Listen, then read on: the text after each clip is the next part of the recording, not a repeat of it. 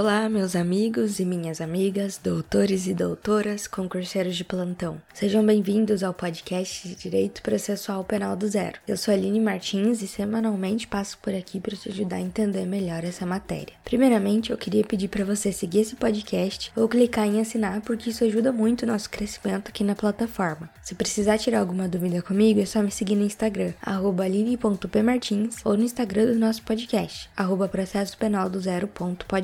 Além disso, agora no Spotify nós temos a notificação, então clica no sininho para não perder as aulas. Hoje o tema da nossa aula é sobre fiança, regulada no Código de Processo Penal entre os artigos 321 e 350. Primeiramente, a fiança, como nós vínhamos estudando, é uma medida cautelar diversa da prisão, assim como determinado pelo artigo 319, inciso 7 do Código de Processo Penal. Renato Brasileiro, sobre esse tema, diz assim: Com as mudanças produzidas no texto do CPP, verifica-se que, a partir da vigência da Lei nº 12.403 de 2011, a fiança também poderá funcionar como medida cautelar autônoma que pode ser imposta, isolada ou cumulativamente, nas infrações que a admitem para assegurar o comparecimento a atos do processo, evitar a obstrução do seu andamento ou em caso de resistência injustificada à ordem judicial. Então, passemos ao conceito de fiança. Ela é uma caução, ou seja,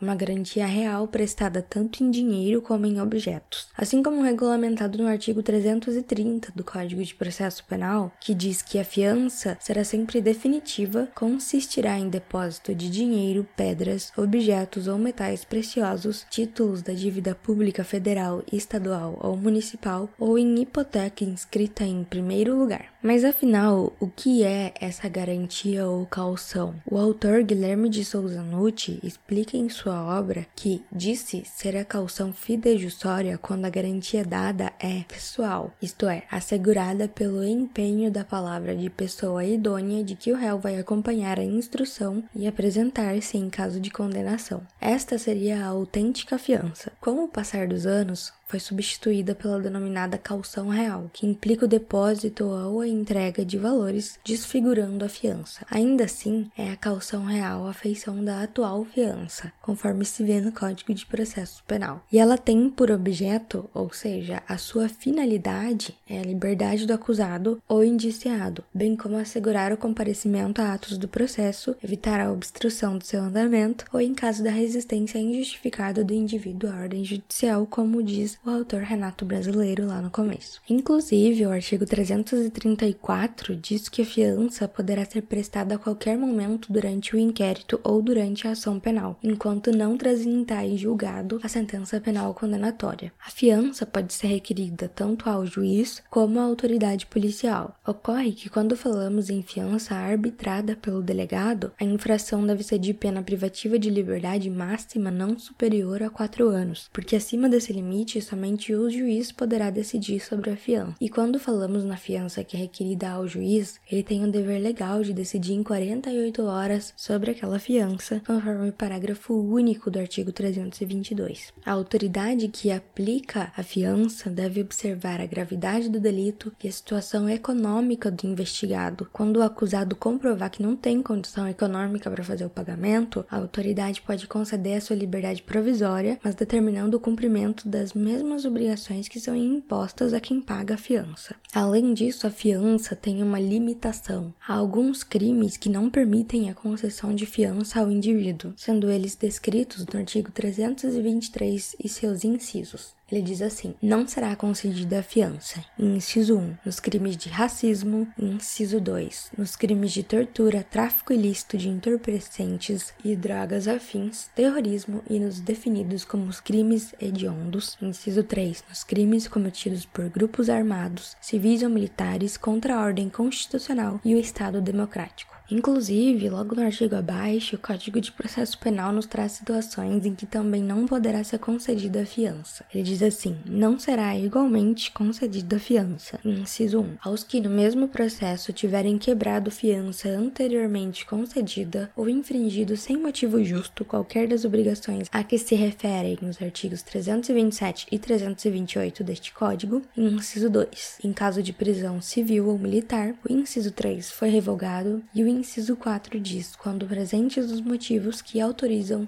a decretação da prisão preventiva. A fiança será sempre tomada por termo, ou seja, o afiançado, a pessoa que recebe essa medida cautelar, assina um documento concordando com determinadas obrigações que estão especificadas entre os artigos 327 e 328, sendo elas Artigo 327. A fiança tomada por termo obrigará o afiançado a comparecer perante a autoridade, todas as vezes que for intimado para atos do inquérito e da instrução criminal e para o julgamento. Quando o réu não comparecer, a fiança será vida como quebrada. E artigo 328. O afiançado não poderá, sob pena de quebramento da fiança, mudar de residência sem prévia permissão da autoridade processante ou ausentar-se por mais de oito dias de sua residência sem comunicar àquela autoridade o lugar onde será encontrado. Quando então ocorre a quebra da fiança? O artigo 341 diz assim: Julgar-se-á quebrada a fiança quando o acusado, inciso 1, regularmente intimado para ato do processo deixar de comparecer sem motivo justo, inciso 2, deliberadamente praticar ato de obstrução ao andamento do processo, inciso 3, descumprir medida cautelar imposta cumulativamente com a fiança, inciso 4, resistir injustificadamente à ordem judicial e inciso 5, praticar nova infração penal dolosa. A quebra injustificada da fiança importa na perda de metade do valor que foi depositado. Cabe ao juiz então decidir sobre a aplicação de outras medidas cautelares ou, se for o caso, decretar prisão preventiva. Neste caso, deduzidas as custas judiciais e outros encargos que o acusado tiver obrigado. E o restante desse valor vai ser recolhido ao Fundo Penitenciário Nacional, ou chamado FUNPEN, do Ministério da Justiça, responsável por repassar recursos e meios para apoio ao aprimoramento do sistema sistema carcerário. O valor também pode ser perdido na sua totalidade se o condenado não se apresentar para início do cumprimento da pena definitivamente imposta. Nesse caso, se houver sobra dos descontos, ela será recolhida ao FUNPEN também. Por fim, o valor pago a título de fiança, quando extinto o processo ou absolvido o réu, é devolvido a ele na sua totalidade com as devidas atualizações monetárias. Já quando ele é definitivamente condenado, esse valor é utilizado para o pagamento pagamento de multa, despesas processuais e indenização, e obviamente aquilo que não for utilizado nessas despesas vai ser devolvido a ele com atualizações monetárias. Pessoal, essa foi a aula de hoje. Eu espero que vocês tenham gostado, que tenha sido útil ao aprendizado de vocês. Um abraço